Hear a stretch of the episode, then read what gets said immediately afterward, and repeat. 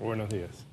Mira, yo, confío eh, en la ministra de Salud, la doctora Turner, por la experiencia que tiene. Ella no es, no, es una novata, es una de las ministros con más experiencia en, manejo de salud pública en este país. Y yo creo que lo que están haciendo es lo correcto. Primero, no alarmar la población, eh, mantener un nivel de, de información apropiado para lo que es el nivel de riesgo en este momento de que en algún momento nos va a llegar, nos va a llegar como llegan todos los virus, ya hoy en día en el mundo, eh, con la globalización y con la facilidad que se trasladan personas, cualquier portador del virus puede venir a nuestro país, no necesariamente tiene que venir de China. Así que eso yo creo que también es importante, no singularizar un país. Ese puede ser el país donde se inicia pero no necesariamente es el país que produce el contagio. Y, eso que nos dice es importante porque creo que las palabras del presidente estadounidense y las autoridades estadounidenses diciendo eh, no es si va a llegar el virus, es cuándo va a llegar. Así que nosotros tenemos que asumir exactamente la misma, la misma actitud y estar actuando con la prudencia necesaria. Sí, a, diferencia de las palabras del presidente de los Estados Unidos, que dijo que esto iba a estar bajo control en cualquier momento también, contradiciendo sus propias palabras. Eh, no va a estar en control, no es fácil controlar este tipo de brote porque primero no hay, no hay pruebas rápidas disponibles para determinar quién lo tiene. Eh, segundo, hay superportadores que no necesariamente tienen los síntomas todavía. Y yo creo que, que, eso es otro, otro tema que hay que ver. Yo creo que las autoridades están haciendo lo correcto. Yo sí quisiera ver en esta semana, antes de que se inicien las clases, mucho más énfasis en la higiene personal. La higiene es lo fundamental. Aquí, como en cualquier eh, infección viral, eh, la limpieza de, manos, eh, de utensilios, pero sobre todo la, manera de toser, de estornudar, el no enviar niños resfriados a clase y sobre todo enfocarnos en los niños de primaria, en los niños más pequeños, lo digo por ejemplo mi nieta de, de tres años, todavía se chupa el dedo, todavía juega con un juguete y después se mete la mano. así que hay que empezar a crear esa conciencia. Yo diría que tenemos una semana, de aquí a que empiecen las clases, para enfatizar eso a nivel de esos niños, a nivel de las escuelas y para capacitar también a los maestros, eh, los centros parvularios, para que se preparen con medidas de higiene, que se convierta en algo docente. Usted sabe que el doctor Saint Llorens, eh, en un tuit, decía que sí, en, esa, en ese tema del, sector educativo debían las escuelas dotarse de dispensadores y, orientar a los muchachos, pero voy a un tema cultural que creo que no le hemos dado la importancia que merece. Nosotros hemos insistido por años, tratando de ayudar a nuestros gobernantes, que esa publicidad del presidente estuvo en la montaña tal este fin de semana, eso ni suma ni resta, más resta que suma. Pero qué buena es la publicidad oficial que de alguna forma ayuda a la gente, principalmente a cambiar patrones culturales. Se lo digo porque lo que, lo que escribió el doctor Saint Llorens me recordó lo que conversaba con el viceministro de Infraestructura del Meduca. Y él me decía, qué difícil es cambiarle el patrón a un niño que crece, por ejemplo, y me recordaba el caso de los multifamiliares de, de allá de la Pedro Barrio, de multifamiliares, y me decía, mira, esta gente crece, estos niños crecen viendo que sus padres tiran la basura al patio. crecen en medio de la basura y para ellos eso es normal. Entonces, en la escuela cambiarles esos patrones de conducta no es tan fácil. Entonces, ¿a dónde voy? Yo creo que hay una deuda pendiente en toda esa publicidad que hacen nuestros gobernantes de ayudar a quienes tienen estos patrones culturales a cambiarlos. Porque ahora le pedimos higiene, sí, y tenemos que hacerlo todo y tenemos que esforzarnos. Pero, por ejemplo, ahí está el tema del dengue. ¿Por qué hay dengue? Porque no destruimos los criaderos. algo sencillito. Pero no hacemos énfasis en eso, hacemos énfasis en que eh, hubo un consejo de no sé qué en la montaña tal. ¿Eso a quién ayuda? Ni siquiera la propia imagen del gobierno. Cuando sale, puede salir mejor librada si extiende la mano y ayuda a la gente para cambiar estos patrones de conducta. Bien porque lo hagamos en este momento, pero es algo que tenemos que hacer permanente mente. No es solo la, que la institución encargada de recoger la basura la recoja, sino ayudar a cambiar patrones de conductas de quienes todavía tienen ese tipo de comportamiento. ¿No cree usted? Totalmente de acuerdo. Yo creo que, en este momento tenemos una población ávida de información Eh, yo creo que hasta las, personas más alejadas de, las, de las grandes ciudades nuestras saben lo que está pasando en el mundo, precisamente por lo globalizado que estamos y por la facilidad de comunicación que hay. Y yo creo que es un buen momento para cambiar esa estrategia eh, de publicidad de gobierno, eh, utilizar la publicidad de gobierno realmente para, para crear cambios, para favorecer eh, actitudes y, y, patrones culturales favorables a la población. Por eso esa recomendación es una. Y la otra recomendación es realmente prepararse para enfrentarlo. Yo creo que esa parte eh, eh, es, eh, aquí se acostumbra a abusar de los cuartos de urgencia. y yo creo que hay que empezar también a, crear conciencia de que el asistir a los cuartos de urgencia realmente debe ser cuando hay una urgencia. Cuando hay una urgencia de verdad, algo que realmente es crítico para la vida, la estabilidad de la vida de la persona. Eh, si se llenan los cuartos de urgencia como acostumbran a llenarse, sobre todo después de las fiestas, que llegan todos los engomados con gripe, con problemas estomacales, eh, ¿qué va a pasar con las personas que puedan realmente tener enfermedades que requieren el uso de intensivos, el uso de, sistemas de, soporte vital? Los vamos a hacer colapsar. Ya lo hemos visto antes, eh, cuando aquí eh, se habla de, que hay una epidemia de esto, una epidemia del otro, y resulta que no es una epidemia, sino una intoxicación. Nos pasó con el dietilenglicol. Claro. El dietilenglicol se, se le echó la, responsabilidad a toda clase de cosas menos muy envenenamiento inicialmente y casi hace colapsar eh, nuestras estructuras. Eh, yo creo que, ya empieza a tener que, ponerse en funcionamiento un plan para limitar eh, el abuso de los cuartos de urgencia que hacen colapsar nuestros hospitales.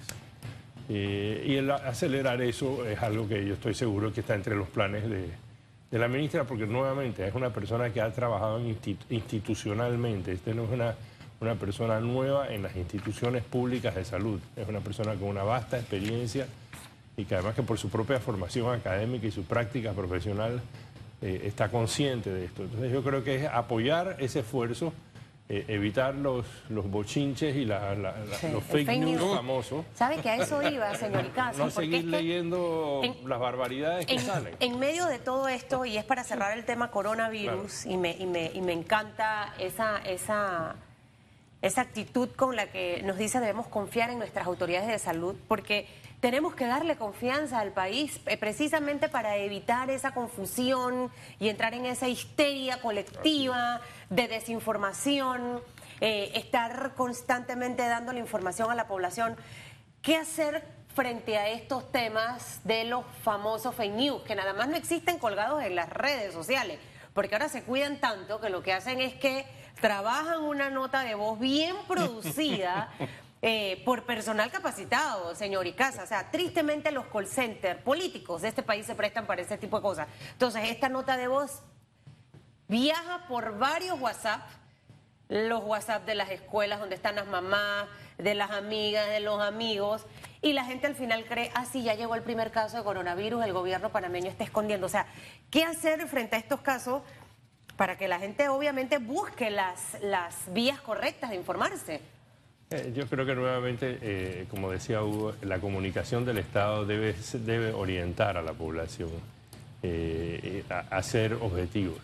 Hay una serie de centros autorizados a nivel mundial, tanto la OMS como la OPS, en, los Estados Unidos, los Centers for Disease Control, eh, hay una serie de lugares donde uno puede buscar la información. De hecho, Google, eh, si mal no recuerdo, que creo que le ha dado prioridad en el buscador a que cuando se pone coronavirus vaya a sitios oficiales y no al rumores. Así es. Esa es la manera de informarse. Sí, le va a llegar eh, por esas cadenas que suelen circular toda clase de información, pero antes de tomarla en serio, refiérase a la información de aquellos centros que son reconocidos globalmente como centros de excelencia de información de salud.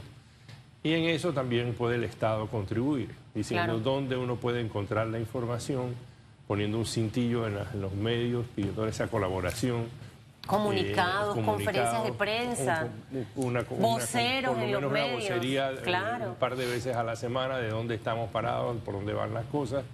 De manera que la población esté tranquila. Yo creo que es importante no solamente para la población urbana, sino para el interior del país. Usted sabe que leía en una edición solamente un añadido para cambiar el tema. La cantidad de fake news que han surgido respecto a este coronavirus, este nuevo coronavirus, y es sorprendente que se transmite por mosquitos, en fin, una cantidad tremenda. Eh, y lo que podemos hacer, sumando a lo que decía Monseñor Ulloa, es que eh, durante estos 40 días, solamente como un buen ejercicio, si usted no cree en los ayunos y estas cosas, como un buen ejercicio, no replique esas noticias que usted le todas extrañas de cómo se contagia. O sea, colabore con usted y con el resto, ¿no? No difundiéndolo principalmente por WhatsApp. Por WhatsApp uno le llega cualquier cantidad de locura. Entonces la gente, algunos medios serios te ponen de que será verdad. No, ni será verdad. Ayune, diga, ¿sabe? Hasta aquí llegó y pues no le demos más pie a esto. Así es. Vamos a otros asuntos porque resulta que la ley de contrataciones públicas, el presidente le aló la oreja a los diputados y dijo, discutan esto, se lo mandamos en julio y usted todavía nada. Y a propósito del tema de salud, hay quienes están pidiendo, oiga, el tema medicamentos tiene que estar allí. ¿Usted cómo observa este tema? Yo creo que los, los diputados, como suelen hacer con todas las leyes que implican mayor transparencia para el país, eh, pues sí suelen arrastrar la, la, manta y por el camino pedir toda clase de favores y, y modificar la ley a su gusto para disgusto nuestro. Eh, yo creo que la ley de contratación amerita eh, ser reformada, fue prácticamente deformada por el gobierno del señor Martinelli lleva aproximadamente 14 cambios de, ese tiempo acá. Oye, usted estuvo en una comisión en el gobierno anterior dije para modificar la administración Varela y se maquilló 11 meses, 11 meses del de cambio del cual inclusive eh, eh, fue, fue una lucha titánica de miembros del gobierno, técnicos, porque eran técnicos, son personas que han trabajado para los gobiernos, sean del partido que sean, son técnicos, son gente experta eh, que produjeron la mejor ley.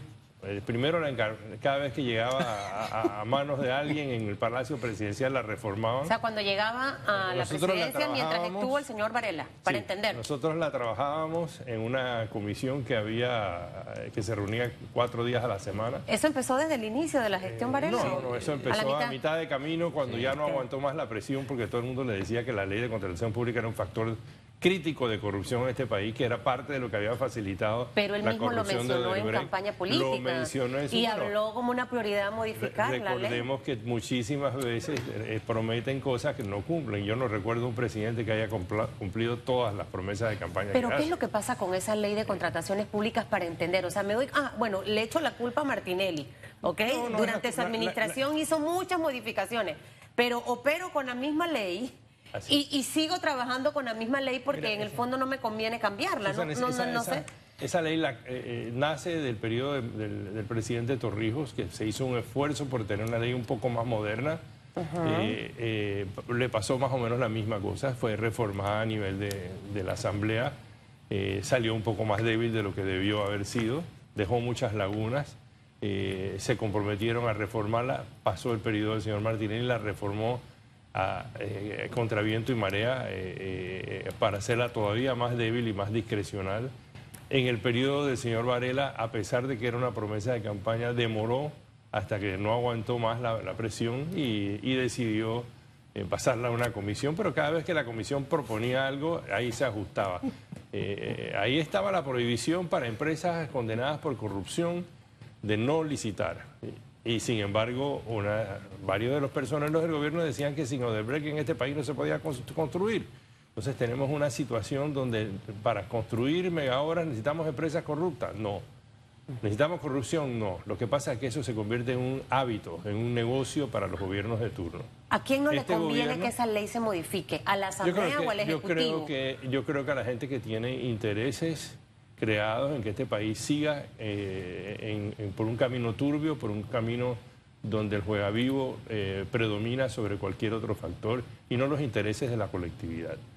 Eh, yo creo que eso es lo primero. Aquí no se le pide que rinda cuenta a ningún gobierno, se dice que se pide, pero realmente no lo hacemos. Entonces este gobierno lo promete en campaña el presidente la envía a, prácticamente a, las semanas de estar en, en... Alexander lo llevó, me acuerdo muy bien. Sí, sí, fue una de sus primeras iniciativas. Eh, lo, que, lo que se entregó a la Asamblea es algo con lo que se puede vivir, yo creo que no es, no es radical. eso que se entregó en la Asamblea, señor Horacio, es parte del borrador. Usted eso nos lo va a decir al regresar de la pausa, ¿yo? Eh, quiero saber si ese borrador que se entregó a la Asamblea es parte de lo que perdieron dos años trabajando por gusto, como uno dice, y no pasó absolutamente nada. Usted sabe qué ocurre, yo soy muy mal pensada. Cuando viene la campaña política, mucha gente con poder y empresas dona, ¿ok? Yo luego necesito no pagarles, pero obviamente necesitan recuperar esa inversión que se dio en campaña política. Y se lo puedo decir con propiedad. Y la gente entra y licita y facilito, recórrese los pasillos de varias instituciones. Son las historias de la vereda tropical que me gustaría que le pasen al, al presidente de la República. Yo no sé si al final ese tema de no modificar y arreglar esta ley de una manera u otra va a beneficiar a esos donantes, ¿me entiende? Porque son los mismos que siempre licitan y los que se ganan los grandes proyectos. Vamos a profundizar de eso, me gustaría, porque al final es un doble discurso, ¿no? Digo, pero al final no puedo hacer absolutamente nada. Oiga, y el tema medicamento, ¿debe incluirse o no? Que fue la pregunta que le dejamos para responderla, ¿no? Hay quienes dicen que sí. ¿Qué se hace con los jueces que no fallan? No fallan en los términos, porque hay un término de 60 días por reclamo y no fallan, se sientan en los fallos y pasan los meses y no hacen nada. Hay que condenar a los jueces, hay que aplicarle alguna sanción, todo ese tipo de cosas lo abordamos en breve. Vamos antes a la pregunta que tenemos en redes esta mañana, porque en Brasil se registró el primer caso de coronavirus Wuhan de, en Latinoamérica. ¿Confía usted en la medida de prevención implementada por el gobierno para evitar la llegada del virus a Panamá? Use el hashtag radiografía. No se vaya, ya regresamos.